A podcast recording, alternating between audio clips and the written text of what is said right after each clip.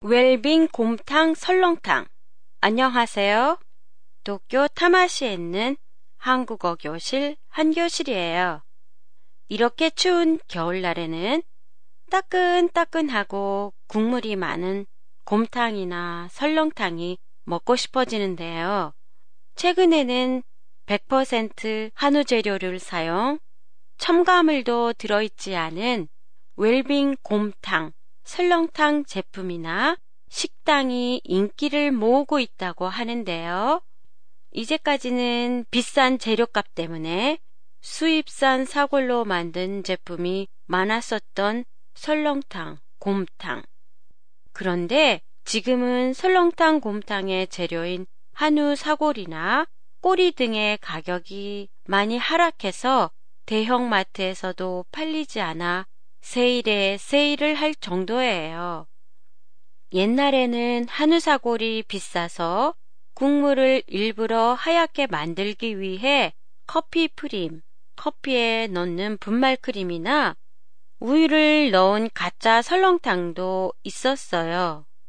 그런데 왜 곰탕 설렁탕의 재료인 한우 사골, 내장, 꼬리의 가격이 하락하게 됐을까요? 그 이유는 생활 방식의 변화에 있어요. 설렁탕이나 곰탕은 제맛을 내려면 12시간에서 24시간 계속해서 집에서 푹 삶아야 해요. 그래서 이걸 만들려면 누가 집에 있어야만 해요. 지금처럼 맞벌이 부부가 증가해 시간적 여유가 없는 집에서는 불가능해진 요리지요.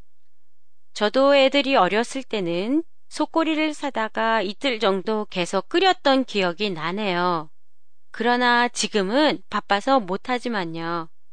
이런 생활 방식의 변화로 곰탕, 설렁탕의 재료를 찾는 사람은 점점 감소하는 반면 100% 한우를 사용한 안전하고 맛있게 먹을 수 있는 가공된 웰빙 제품이나 웰빙 식당을 찾는 사람이 점점 증가하고 있어 새로운 유망 산업으로까지 주목을 받고 있다고 하네요.